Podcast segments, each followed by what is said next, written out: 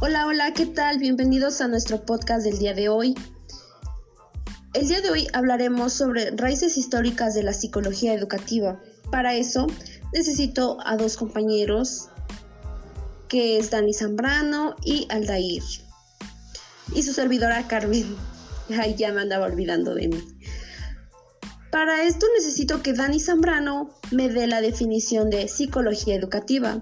Por favor, amiga. Eh, bueno, ¿qué es la psicología educativa? Es el estudio del desarrollo, el aprendizaje y la motivación dentro y fuera de las escuelas. Muy bien, compañera. Ahora, Aldair, necesito de tu ayuda. ¿Me puedes dar la definición de educación? claro que sí, Carmen. Bueno, educación, un conjunto de valores, creencias, hábitos, formas de vida que se transmiten en una generación a otra y permite al individuo adaptarse a su medio.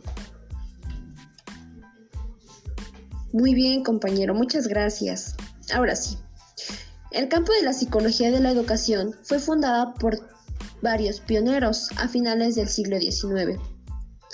Para esto, fueron tres autores destacados, los cuales son William James, John Dewey y Thorndike. Ellos proporcionaron la psicología. William James, 1842-1910. Este autor publicó el primer libro de textos de la psicología en el año 1890. Ofreció una serie de conferencias tituladas charlas para profesores, en las cuales analizaban las aplicaciones de la psicología en la educación infantil. También James argumentaba que los experimentos de laboratorio sobre la psicología no indicaban a menudo la manera eficaz de enseñar a los niños. Este investigador destacó la importancia de observar la enseñanza y el aprendizaje en el aula para mejorar la educación, una de sus recomendaciones era comenzar cada lección en un nivel ligeramente superior al del conocimiento y la comprensión del alumnado, para así ampliar la mente infantil y obtener un buen aprendizaje. Aldair, ¿me puedes proporcionar tu segundo pionero, por favor? Claro que sí. Bueno, el segundo pionero fue John Dewey. El segundo personaje importante en el desarrollo de la psicología educativa, de 1859 a 1852. Impulsó la aplicación práctica de la psicología. Jones fundó el primer laboratorio importante de la psicología educativa en los Estados Unidos, en la Universidad de Chicago.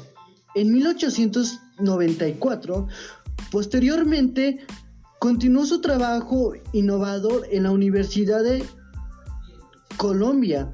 Jones le habla de le debemos muchas ideas importantes. Una de ellas es la, la acción de que los niños son aprendices activos. Antes Jones se creía que los niños deberían permanecer. La en segundo lugar, debemos a Jones que la idea de la educación debe ser integral y destacada a la adaptación de los niños a su hábitat. Jones propuso que los niños no deberían recibir una educación únicamente académica, sino más bien aprendizaje a pesar y adaptarse a un mundo externo al colegio. Más concretamente, opcionaba que los niños deberían aprender a resolver los problemas y reflexionar mente, en tercer lugar, le debemos que el aprendizaje de todos los niños merecen una educación adecuada.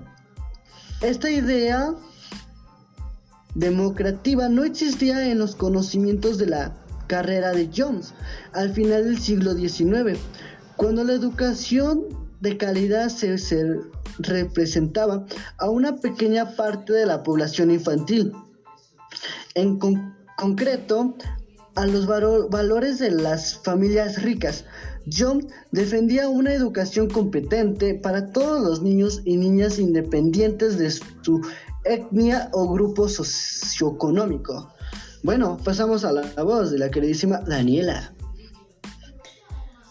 Muchas gracias compañero. Ahora yo les hablaré sobre el tercer pionero. El tercer pionero fue Thorndike, de 1874 a 1949, quien se centró en la valoración y la cuantificación y la promoción de los fundamentos científicos del aprendizaje. Thorndike sostenía que una de las tareas educativas más importantes era, era desarrollar las aptitudes infantiles y razonar y destacó en el diseño de, estudios científicos rigurosos de la enseñanza y del aprendizaje. Este autor impulsó sobre todo la idea de que la psicología de la educación debe tener un fundamento científico y basarse firmemente en la cuantificación. Ahora compañeros, los dejo en la voz de mi compañera Carmen. Muchas gracias amiga preciosa. A partir de los planteamientos de Aristóteles y Platón, se remontó el primer referente histórico en la filosofía griega. Trataron temas como los fines de educación, naturaleza del aprendizaje y relación profesor-alumno. En los siglos XVIII y XIX tuvieron aportes en la formulación de sistemas de enseñanza. Pero también Pestalozzi fue un fundador. En el año 1745, con la ayuda de Rousseau, Fundó numerosas escuelas orientadas a los más pobres y dio un buen cambio a la educación como proceso orientado al niño. También influyó en el aprendizaje por observación y experiencia, minimizando la importancia del aprendizaje memorístico. Aldair, continuamos contigo. Claro que sí, claro que sí. Bueno, Herbatz en 1776 a 1841 filósofo, psicólogo, pedagogo alemán. Plantea que el aprendizaje se compone a través de interés, el cual surge por autogeneración en el alumno y por intervención del profesor. Surgió que dentro de los procesos industriales debemos apreciarse los conocimientos nuevos, de tal manera que se sean asimilados y llenos a forma de parte del conocimiento mental. Esta fase de la teoría de David a su vez aprendizaje significativo. Vamos con Daniela.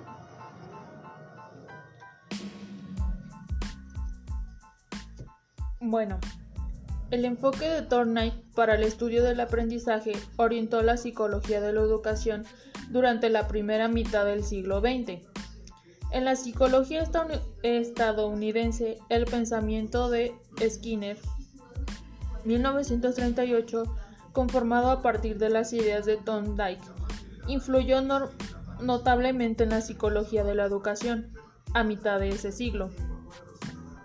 Skinner en su enfoque conductista proponía definir con precisión las mejores condiciones para el aprendizaje. Este autor definió y defendió los procesos mentales propuestos por psicólogos como James y Dewey, que no eran observables, por ello no resultaban adecuados para un estudio científico de la psicología, que defendía como la ciencia que estudia la conducta observable y las situaciones de la que la controlan. Bueno, pues los dejo en la voz de nuestra compañera Carmen. Ok, Dani, muchas gracias. La psicología educativa tiene un objetivo principal, el cual es la comprensión y el mejoramiento del aprendizaje, el de la educación. También, así como objetivo, tiene metas. La meta es comprender los procesos de enseñanza y aprendizaje, desarrollar conocimientos y métodos. Para finalizar, les daré una pequeña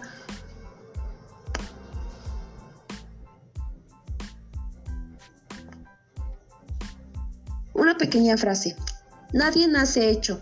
Nos vamos haciendo poco a poco en la práctica social en que formamos parte. Paulo Freire.